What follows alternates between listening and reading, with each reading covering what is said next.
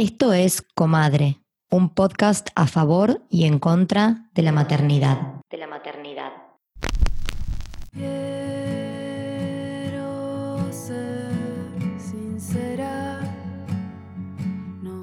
En este episodio vamos a hablar de menstruación, menstruación.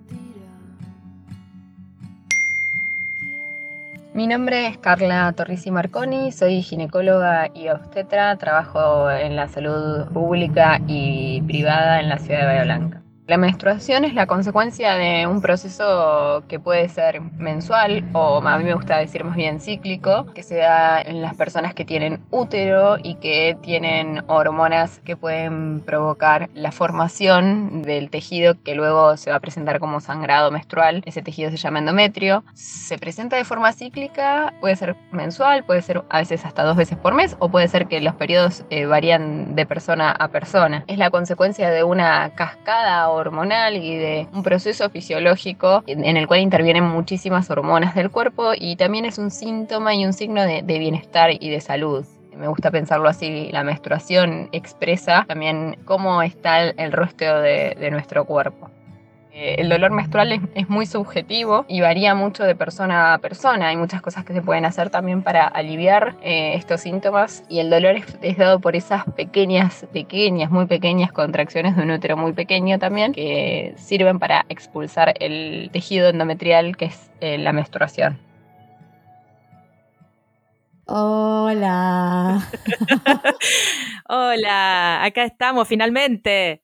Finalmente, cuántas peripecias. Bueno, estamos las dos, están los micrófonos, está todo listo para hablar de menstruación. Menstruación, un tema singular que afecta a la mitad de la población durante casi la mitad de la vida, ¿no? Es un tema universal que está muy silenciado, que no se nombra, que incluso existen eufemismos para evitar nombrar la palabra menstruación. Es muy grave lo que pasa es muy delirante. O sea, yo lo tenía como un poco incorporado al asunto, como todas las personas menstruantes, pero cuando empecé a investigar para el episodio fue como, ¿What the fuck? ¿Por qué está pasando esto? Si somos la mitad y estamos casi toda la vida menstruando y decir menstruación es tipo, mmm, dijiste mm. menstruación. No sé, eh, claramente a la sociedad no le gusta que sangremos. A mí me mata la contradicción, porque por un lado es como que se venera, ¿no? La maternidad y menstruar es un signo de fertilidad, con lo cual si menstruas tenés capacidad de gestar, por ende de convertirte en madre, pero no, sangrás, vete de mi lado, no quiero saber nada al respecto y eh, las publicidades también se encargan de silenciar este tema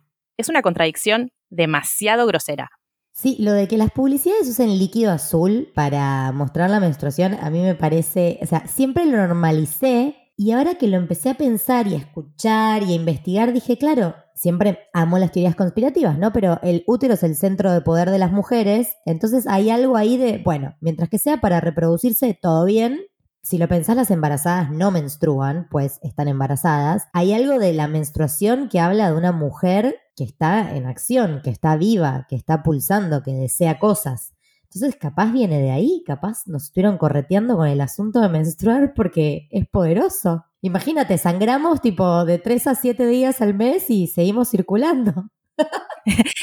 y seguimos diciéndole vino Andrés, el que viene una vez al mes, o estoy indispuesta, o sea, las palabras que usamos son incorrectas. Hagamos ese ejercicio, tratemos en todo el episodio de no decir indispuestas, que está como muy muy incorporado y está mal porque uno no está indispuesta. De hecho, están todos los mitos, viste, que circulan alrededor de esto. Yo me acuerdo de mi abuela diciéndome, ¿cómo te vas a bañar si estás indispuesta? Y era como, ¿cómo no me voy a bañar? ¿Entendés?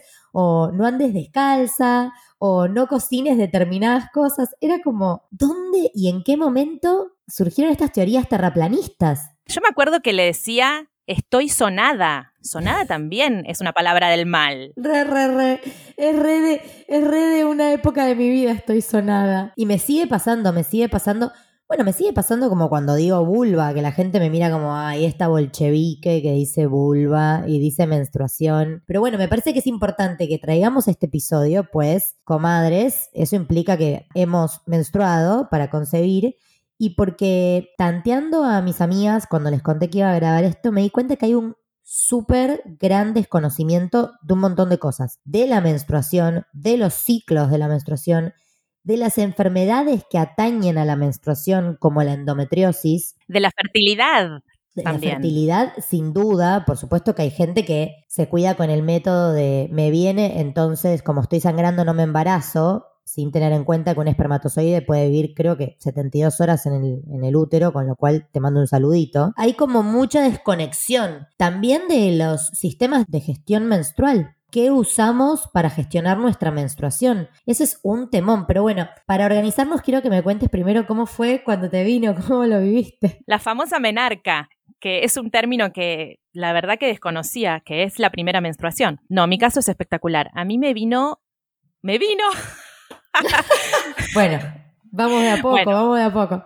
La primera menstruación fue a los 12 años, bastante chiquita. De hecho, fui la primera de la clase, me acuerdo, y lo viví con bastante vergüenza, ¿no? Me acuerdo que estaba en mi casa y me manché la bombacha con un color marrón oscuro y fui corriendo a preguntarle a mi mamá y mamá me dijo, bueno, sí, eh, estás menstruando. Ya me había explicado que iba a suceder eso, pero la verdad que la información fue bastante superficial. Y esa misma noche llega mi padre del trabajo con un ramo de flores. Y yo no entendía nada porque el ramo de flores está diciendo algo como una felicitación, te convertiste en señorita, pero a la misma vez no estaban poniendo en palabras qué es lo que estaba pasando con mi cuerpo, qué significaba que yo me estaba desarrollando. O sea, ESI nula en mi casa. La educación sexual, que para mí es una gran oportunidad, ¿no? Una vez que menstruas por primera vez, hablar de este tema de la sexualidad, la verdad que en el caso de mi familia no se tocó ese tema. Simplemente fue, tenés que usar estos productos una vez al mes, de higiene, y listo, suerte. Para adelante. Suerte. Nada más. Ni idea qué está sucediendo, por qué me sale sangre, nada, nada. Nada, nada, contame vos. Bueno, a mí también me vino a los 12, me vino, Dios mío. Yo también menstrué por primera vez a los 12, pero en mi curso había chicas que habían menstruado a los 9, así que imagínate, que yo nací ansiosa, era como, tipo, ¿por qué yo no estoy sangrando? ¿Por qué no menstruo? Me acuerdo del día que menstrué, eran las 4 de la mañana y me levanté porque tenía mucho dolor y había manchado la bombacha y un poco la sábana y bueno, la llamé a mamá al cuarto extasiada, como si me hubiera ganado un premio, y lo llamé a papá por teléfono a su casa a las 4 de la mañana para contarle que había menstruado. Papá como, ay, bueno, te felicito. Bueno, me organizaron una cena con flores, con mis abuelos. Pero yo me acuerdo que lo viví con mucha felicidad ese ritual, como lo viví como un ritual de pasaje que lo súper esperaba, pero yo estaba esperando todo eso, tipo me miraba la vulva con una lupa a ver si me salía pelo, yo estaba como muy esperando, tipo tener signos de desarrollo, ¿entendés? Y todo tardó, obviamente, cuanto más lo querés, todo tardó, las tetas, el culo, los pelos, todo tardó. Pero yo lo esperaba mucho y mi mamá me habló siempre mucho. La, la ESI en casa fue bastante power. Yo, de hecho, supe cómo venían los niños al mundo a los seis, porque lo pregunté y mamá me explicó el proceso más bien fisiológico eh, de cómo funcionaban las cosas. Y yo estaba esperando eh, menstruar con toda la información de lo que era menstruar. Pero me acuerdo que más o menos a los 11 vino siempre libre a mi colegio. Nos Ah. sacaron del aula o sea, nos llevaron a un aula distinta que los varones. A los varones no los dejaron quedarse. Nos explicaron todo el ciclo ovulatorio con un video y nos regalaron toallitas a todas. Imagínate, yo re manija tenía mi caja de siempre libre, como esperando para usarla. Hace como un año más. Pero ahora leyendo, investigando para el episodio, me doy cuenta que es re loco porque el tabú arranca desde el inicio, cuando enseñan lo que es la menstruación y el ciclo menstrual, que atañe de última también al sexo masculino, pues le ocurre a la mitad de la población. Menstruar es político y ahora después vamos a hablar de por qué creemos eso. Hmm. Eh, a los hombres se los excluye como no. Chicos, este tema no es para ustedes, ni se enteren, ni miren. Entonces ya se empieza como a construir toda una cosa encima del significado Así es como nace el tabú. el tabú enorme y O el sea- desconocimiento y las no ganas de hablar del tema y el miedo a mancharse y el pasarse las toallitas como si fuera un sobrecito de merca. Pero si querés podemos darle paso a nuestra segunda invitada para que nos cuente un poco qué es la ciclicidad y por qué es importante conocerla. Dale.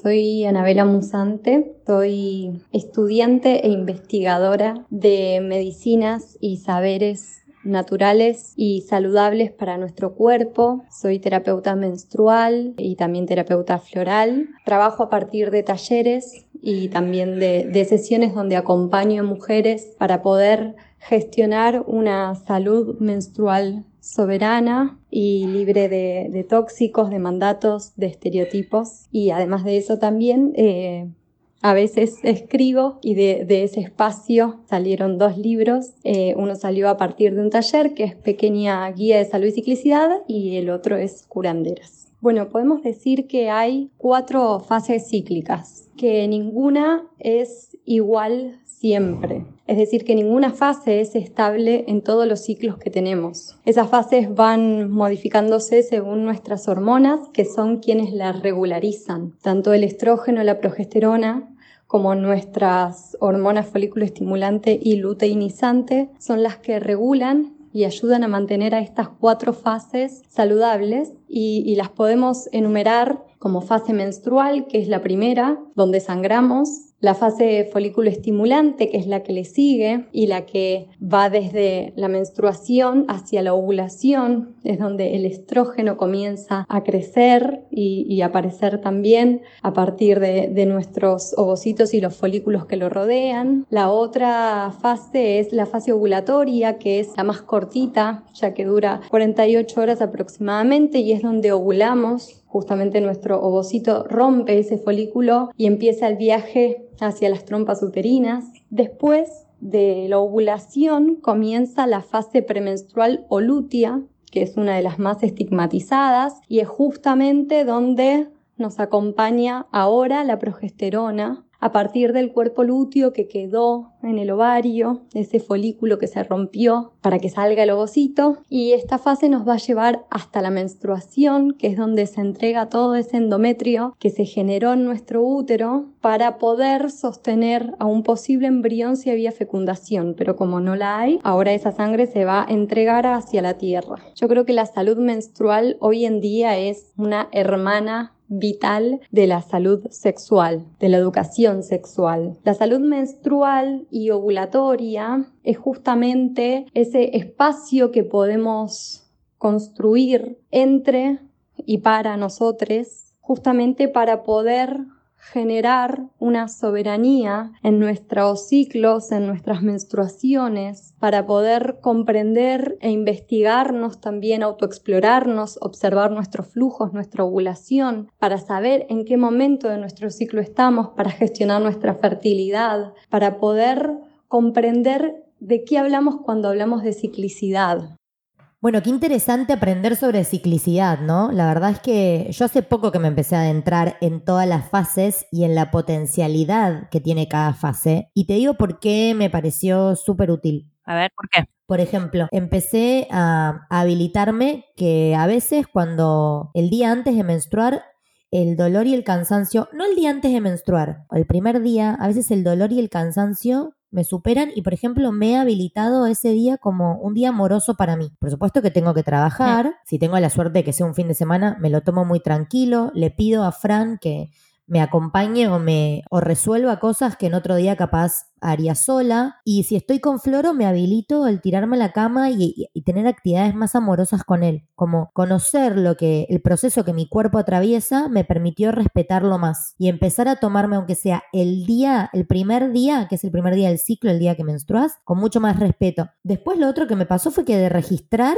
por ejemplo, descubrí que yo me sube muchísimo la libido uno o dos días antes de menstruar, que generalmente son como los días que estás con PMS y te pones loquita y todo ese, todo ese discurso que hay alrededor, yo de ir anotando mis ciclos noté que a mí la libido en ese momento la tengo casi igual de alta que cuando ovulo. Mirá. Entonces también habilitarme, claro, habilitarme que sí, puede ser que esté por menstruar, pero si tengo ganas de tener relaciones, las tengo, ¿entendés? Yo no, no, no sé si registro tanto las fases del ciclo, ¿vos sabés? No, no, no, me parece que no soy tan consciente. De hecho, aprendí mucho con la investigación que hice para este episodio y con los audios de las invitadas. Pero me parece que como que conozco más sobre anticoncepción que sobre el ciclo menstrual. Es muy loco. Es que es muy loco porque eh, lo que escuché en, cosas que leí y otros podcasts que, que puse para, para ver qué se estaba hablando en el mundo sobre este tema. Y me encantó algo que dijeron en Femirulas, que es la vagina se vuelve un centro de servicios. O sea, ¿qué sirve? Para darle placer a personas con pene, para parir hijes. Ahora, cuando hablamos de gestión menstrual, por ejemplo, ahí te das cuenta del tabú enorme que hay. Y acá me parece que es importante, porque encima nosotros eh, justo ahora estamos usando las mismas cosas para gestión menstrual y me parece muy importante hacer esta salvedad. Porque, primero, ya sabemos que el mundo está estallando a nivel clima. Entonces, todo lo que podamos colaborar a no ensuciarlo es bienvenido. Em, la primer toallita, esto también lo dijeron en un podcast que escuché y me pareció espectacular. La primer toallita que usaste en tu vida todavía no se degradó. No, el impacto ambiental de los productos de higiene menstrual es una guachada. Es una guachada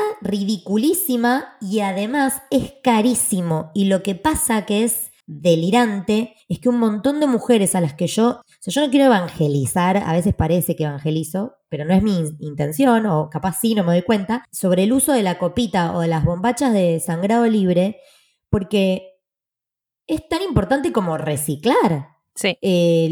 toda la basura que generamos y la plata que gastamos, porque cuando una copita, haces una inversión una vez y creo que te pagaste las toallitas de todo un año o, de, un par de meses.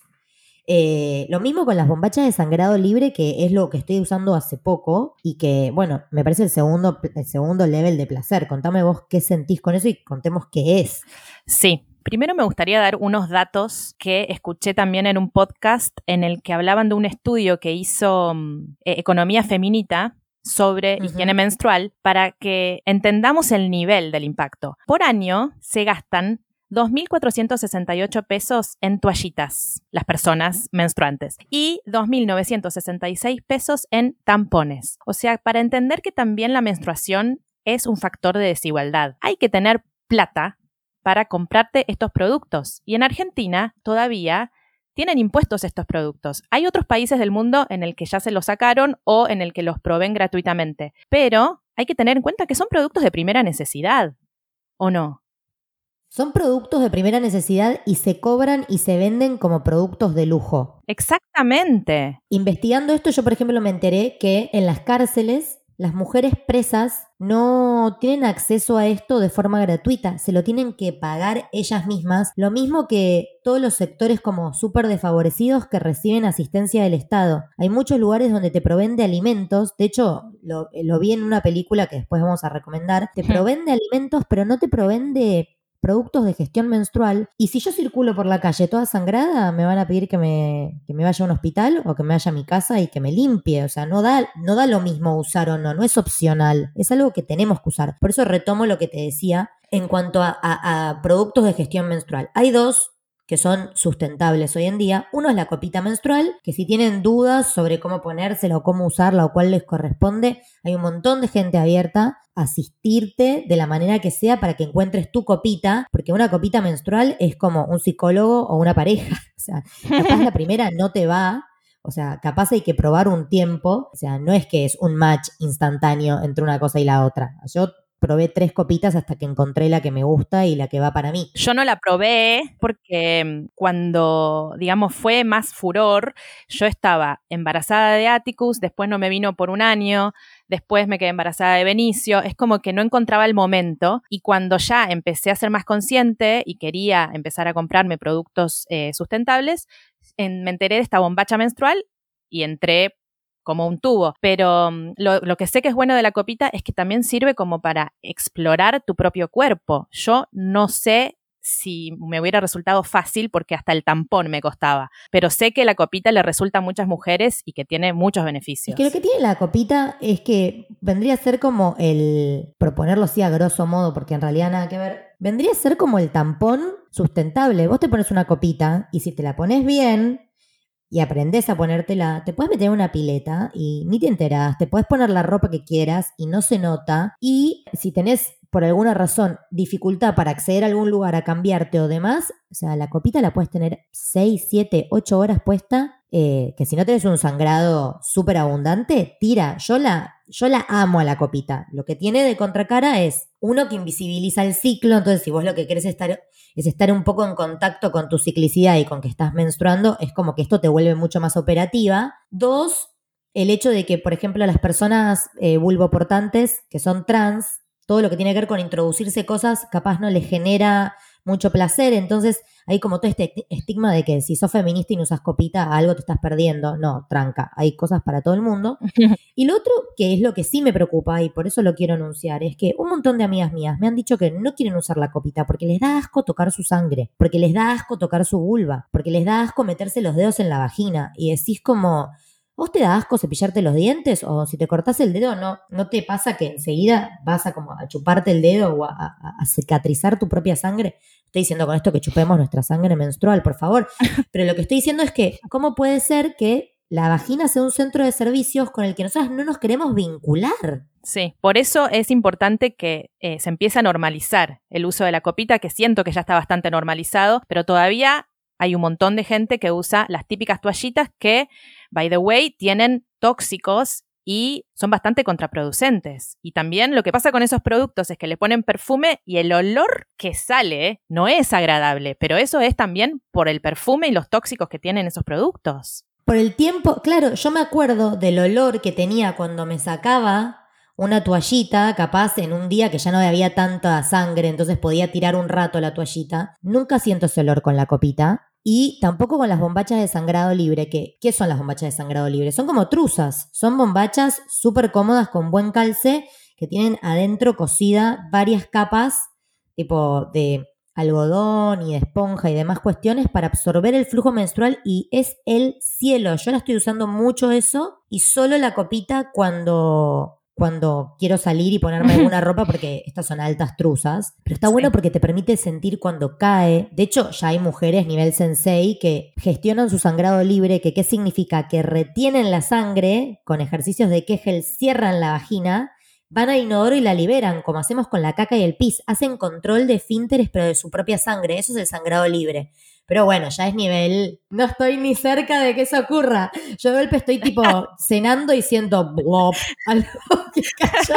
sí, yo también, porque además menstruo mucho, por lo menos los primeros dos días son como cataratas. Y estoy usando estas bombachas y lo que me pasó que, em, como no estaba tan informada, me compré una sola bombacha y claro, hay que lavarla al día siguiente, hay que esperar que se seque, entonces me tengo que poner algo, ¿entendés? Eh, para controlar la menstruación y después volver a la, a la bombacha. Entonces lo que tengo que hacer es comprarme dos o tres, me parece. Yo tengo tres, pero no me las compré todas de un saque, porque entre que la das una y te pones la otra, a veces no te da el tiempo de secado. Yo la paso por el coiner, pero a veces no llego. También están las toallitas ecológicas, ¿eh? que no las hemos nombrado. Las toallitas ecológicas no las hemos nombrado, es verdad. Hay mucha gente que les gustan. A mí no me gustaron nada. Eh, a mí no me gustan las toallitas. Se me giran, se me meten en el culo. Eh, de hecho, me compré una toallita ecológica. Las alas se me giró toda, me quedaron las alas contra la vulva y la toallita para abajo, quinceañera. Estaba en una birrería toda manchada. Ah, te estoy hablando hace cuatro meses. Y dije, no, no, no, no es para mí esto. Copita o bombacha de sangrado libre. Eh, y con eso estoy feliz. Hay marcas que venden divinas con diseños, con telas recuperadas. O sea, aportemos desde nuestro lugar para el planeta en el que vivimos y donde viven nuestros hijos, hijes. Bueno, me parece que sería interesante ahora darle paso a la siguiente invitada que quiere hablar un poco sobre ciclicidad, sobre por qué menstruar es político y sobre endometriosis. Las dejamos con Yara.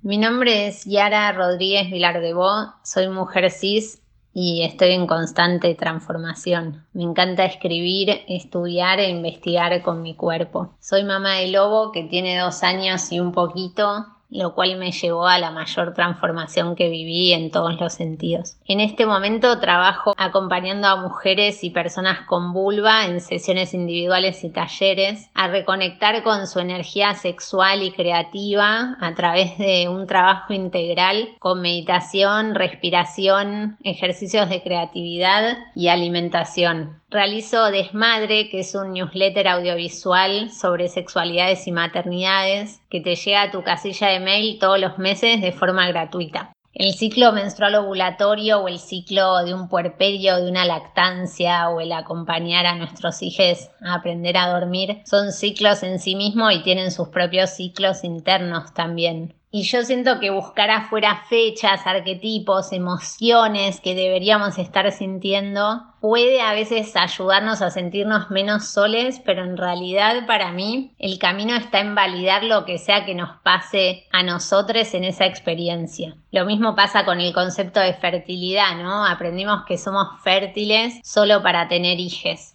Entonces, cuando hablamos de útero y ovarios, pareciera que estamos hablando de maternidad o del mandato de la maternidad, pero ahí hay un error muy zarpado que nos lleva a una desconexión muy fuerte de nuestro propio potencial.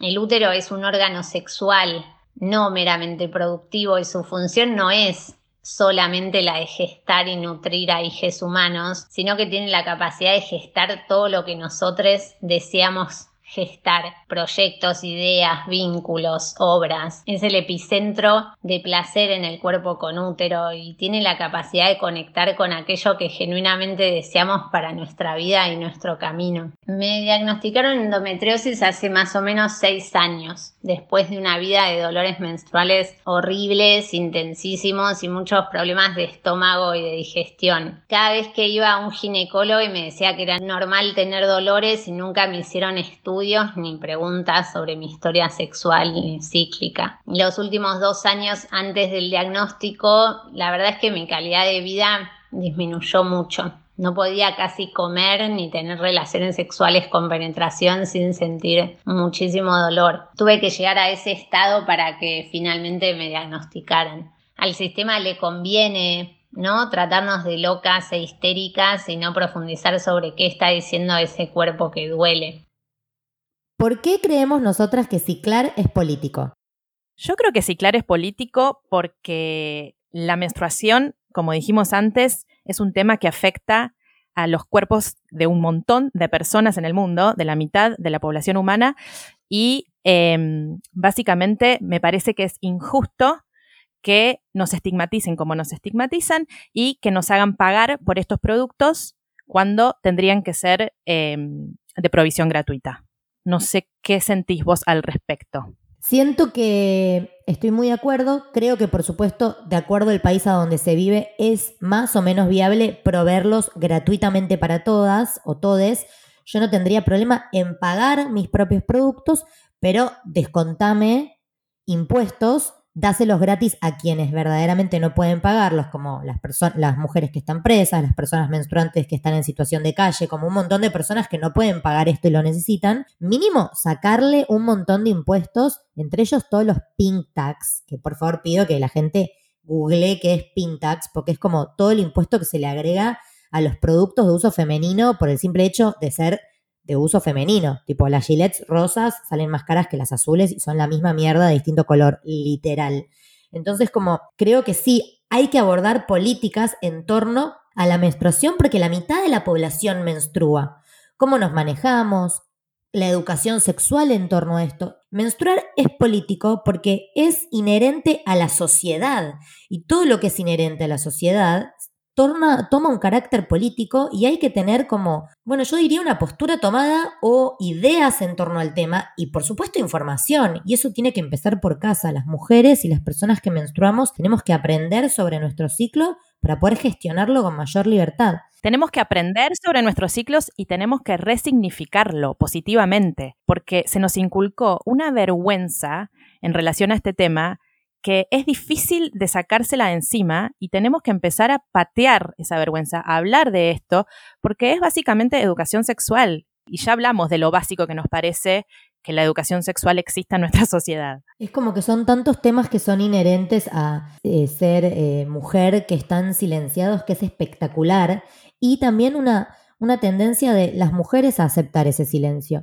Eh, y a eso me lleva al tema de la endometriosis, que es un tema que yo desde que creamos, comadre, quiero tocar porque yo personalmente tengo endometriosis y no puedo creer la desinformación que hay en torno a una enfermedad que afecta a una de cada diez mujeres. Contanos, contanos bien qué es la endometriosis. Bueno, la endometriosis es una enfermedad que lo que hace es, o sea, producir tejido similar al endometrio en exceso, ya sea dentro o por fuera de la cavidad uterina. El endometrio es esa, como esa telita que se genera dentro del útero para anidar un huevo fecundado y que cuando no se fecunda, la menstruamos. Bueno, la endometriosis lo que hace es generar esto por fuera del útero, un tejido similar a este, pero por fuera del útero. A mí, por ejemplo, me sacaron un quiste del ovario que casi me lo infarta. El quiste era mucho más grande que el ovario, eh, del ovario derecho. Pero tengo amigas que le han sacado endometriosis de ya de la cavidad estomacal. O sea, la endometriosis puede trepar y aparecer en distintos lugares. Una re militante de la endometriosis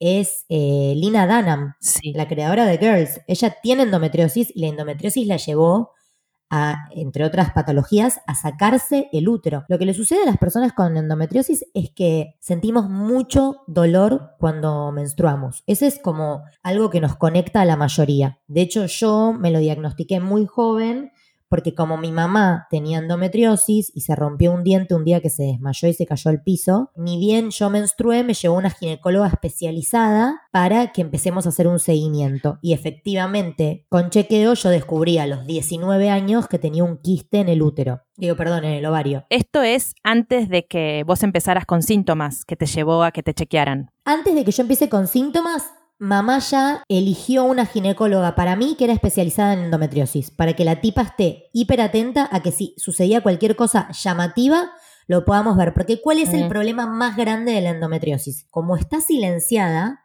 y es un tabú enorme, pues solo afecta a las personas con útero, eh, la única forma de diagnosticarlo es a través de una operación que es la laparoscópica. Yo desarrollé un quiste en el ovario, en una ecografía transvaginal pudimos ver este quiste, me lo sacaron y recién con la laparoscópica que te entran por el pupo con una operación, eh, la laparoscópica pudieron analizar ese quiste y ahí comprobaron que era endometriosis. O sea que un montón de mujeres sospechan que algo no está bien porque tienen dolores, porque tienen náuseas, porque tienen diarrea, porque no procesan bien la comida, porque les duele tener relaciones sexuales, pero hay muchos eh, especialistas de la salud que no, no, no encaran este tema con la seriedad como con la seriedad que se merece. Es que no es muy sencillo de detectar por lo que contás.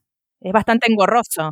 No, no, o sea, primero está normalizado el dolor. Está bien sentir molestias menstruales, pero si vos tenés un dolor inhabilitante, como me pasaba a mí, que me tenía que tomar un ponstil y meterme en la cama y faltar al colegio, ya, si vos tenés un dolor que te limita, ya es razón para chequear. Y después tener una persona del otro lado, un médico o una médica consciente que le preste atención a este dolor, porque se normaliza el dolor menstrual. Me acuerdo adolescente de tener unos dolores menstruales del carajo y de pedirle a mi papá que me diera Dioxaflex, que es la medicación que él tomaba para su riñón, porque tenía piedras en el riñón. Imagínate, él me la daba sin preguntarme, yo me la tomaba y me quedaba medio drogui en mi cama, hecho un ovillo de lana. Después no sé por qué, pero cuando crecí, la verdad que el dolor disminuyó.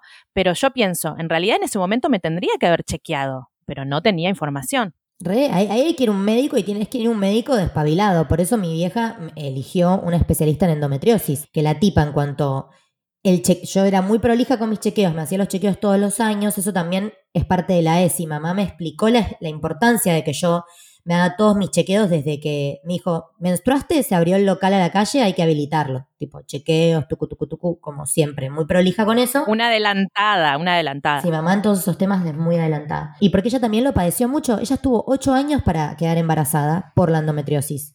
Entonces, yo creo que su forma de gestionar mi propia endometriosis y la médica que me acompañó en todo este proceso fue lo que posibilitó que yo lo tenga Florentino sin grandes complicaciones. Y que tuvo una endometriosis leve. Hay mujeres que tienen una endometriosis que se tienen que terminar sacando el útero o que les sale endometriosis en el hígado, ¿entendés? Como, por eso es muy importante, si hay dolor, chequear. Ir a preguntar qué pasa, hacerse los chequeos anuales. Totalmente. Porque el dolor varía de persona a persona, pero eso no quiere decir que una tenga algo, la otra tenga otro. O sea, sí o sí hay que ir a consultar con una ginecóloga o ginecólogo profesional. Obvio. Y sabes que me, eh, me quedo pensando, está silenciado esta enfermedad porque está vinculada con menstruar. La menstruación está como muy penalizada, no queremos que se vea, no queremos que nos enteremos. Pero ¿qué pasa con las mujeres cuando ya no tienen más menstruación? ¿Qué pensamos los demás de esas mujeres? ¿O cuál es el preconcepto o los prejuicios que tenemos? El preconcepto es la inutilidad, la vieja chota, perdón la palabra, pero sí, es como que se reduce a la mujer a... Si ya somos segunda categoría por el hecho de tener un útero, si encima no menstruás, listo, medio que no servís más para nada. Es que si vos lo pensás, tiene que ver con el capital productivo. O sea, ¿de dónde, ¿de dónde viene esta idea? Son mujeres que ya no pueden producir. El viejo no es respetado en nuestra sociedad porque ya no puede producir. Eh, por eso invitamos a nuestra última eh, mujer de este episodio para que nos ilumine con su sabiduría en torno a lo que es la plenopausia. Sí, que es un término que yo también desconocía, pero que me parece hermoso porque la menopausia tiene como una connotación negativa y no sé cuán acertado es el término. Después ella también habla de la segunda primavera, que me parece hermoso, ¿no?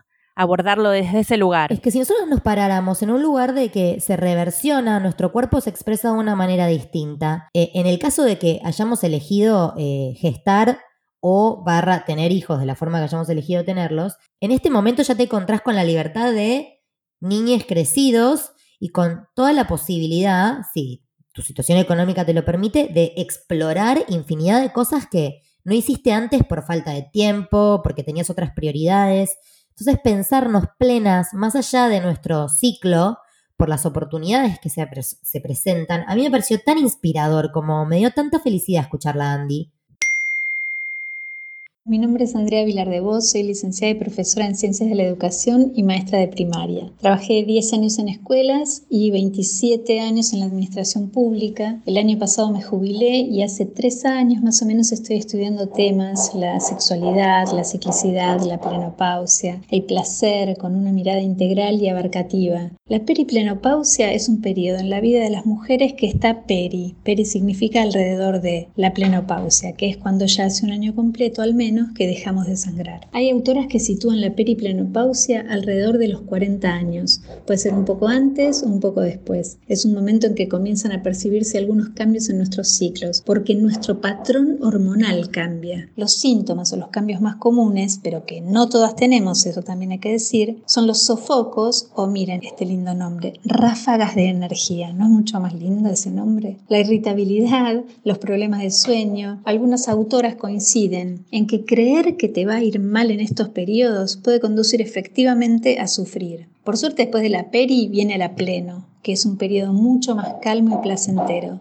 donde hasta tu humor puede ser cada día mejor. Los niveles hormonales se estabilizan y nuestro cuerpo nos enseña, si podemos escucharlo, que está programado para afrontar esta etapa produciendo lo que se necesita y no más. Creo que es necesario elegir cuidadosamente las palabras, dejar de decir que decaemos, que nos marchitamos, que el pelo se resquebraja, que todo se nos cae, que es el fin de la sexualidad. Ojo, la sexualidad es todo lo que nos da placer. Y disponernos a crear salud, a autocuidarnos, a darnos lo que necesitamos, suplementarnos, tomar hierbas, hacer pociones, pero sobre todo mirarnos hacia adentro y reconocernos, resignificando estas etapas como las demás posibilidades para disfrutar del camino recorrido, pero con mucha más confianza.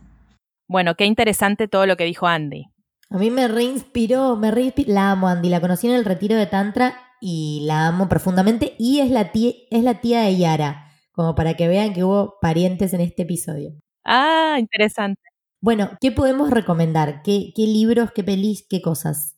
Hay un documental que yo no lo terminé de ver, pero Vicky vos lo viste, que se llama Period, que habla sobre la menstruación en India y en cómo un grupo de personas educan a otras mujeres a construir sus propios productos de higiene menstrual, como son estas toallitas ecológicas, ¿verdad?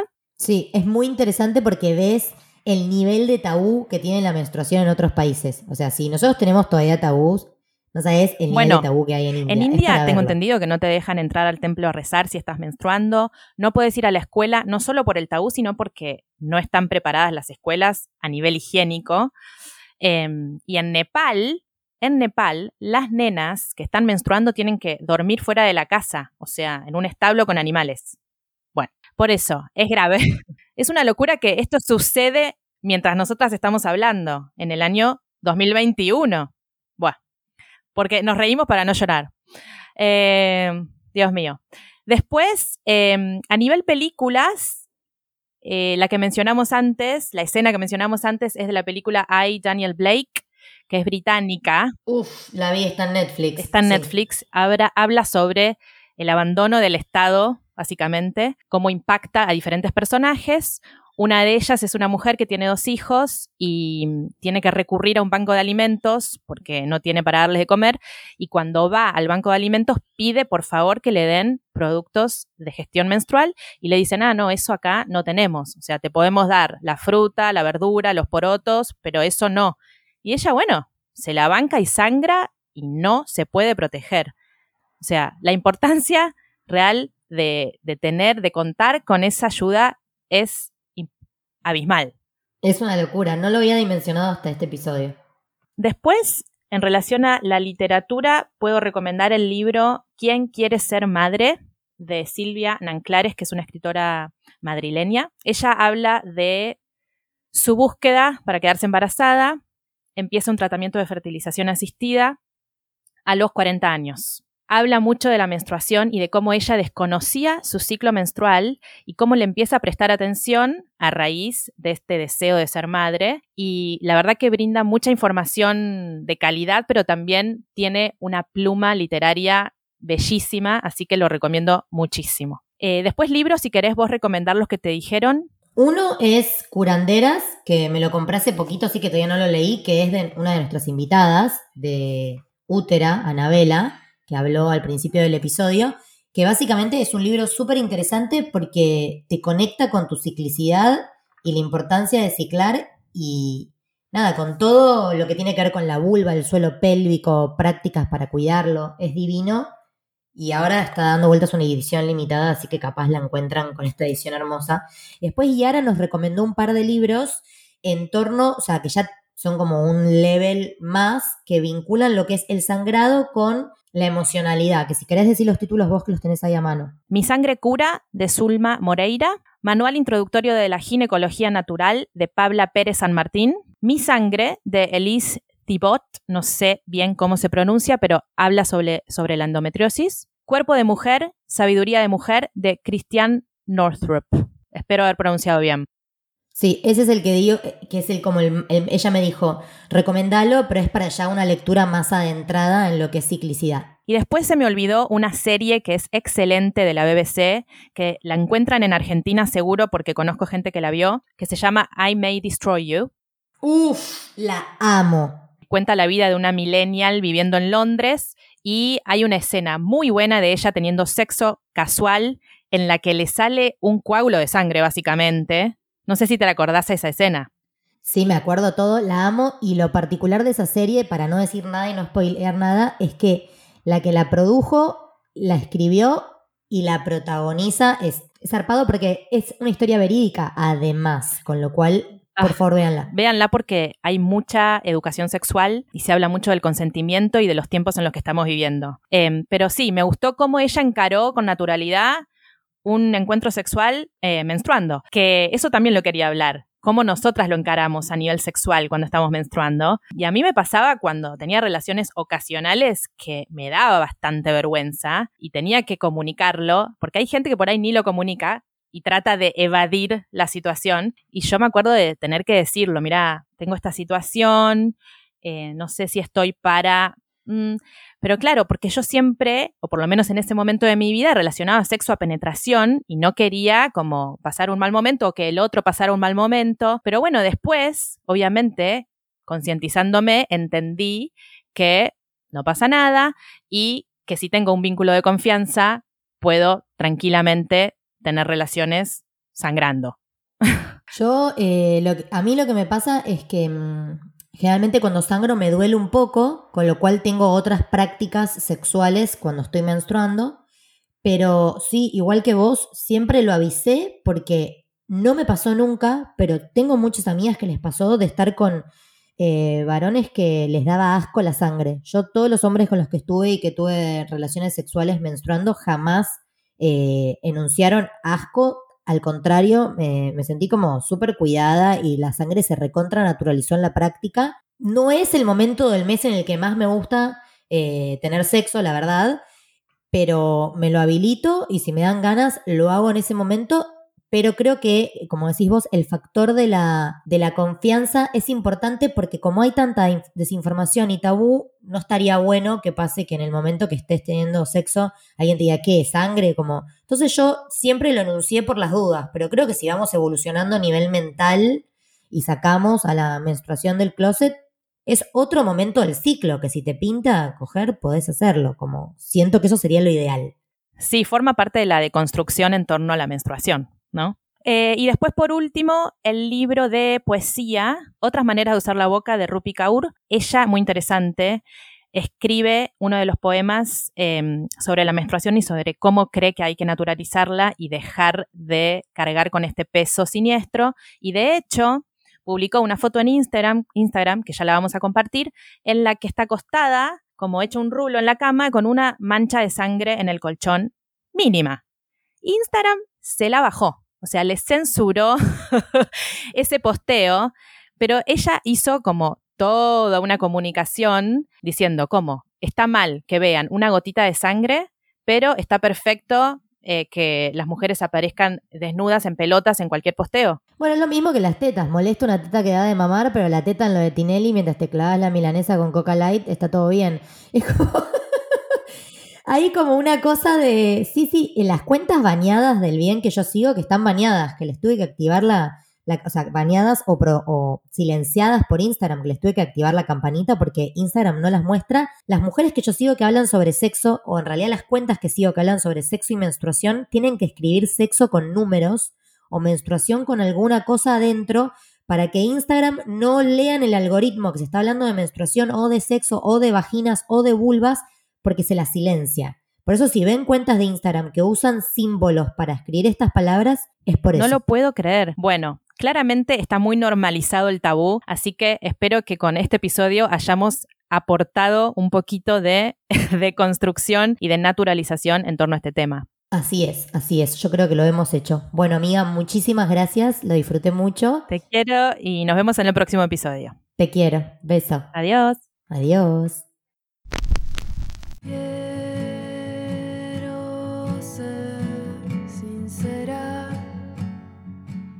Si te gustó este episodio, podés colaborar a su producción invitándonos un cafecito. Cafecito es una plataforma de financiamiento colectivo. Encontrá el link en la bio de nuestro Instagram arroba comadrepodcast.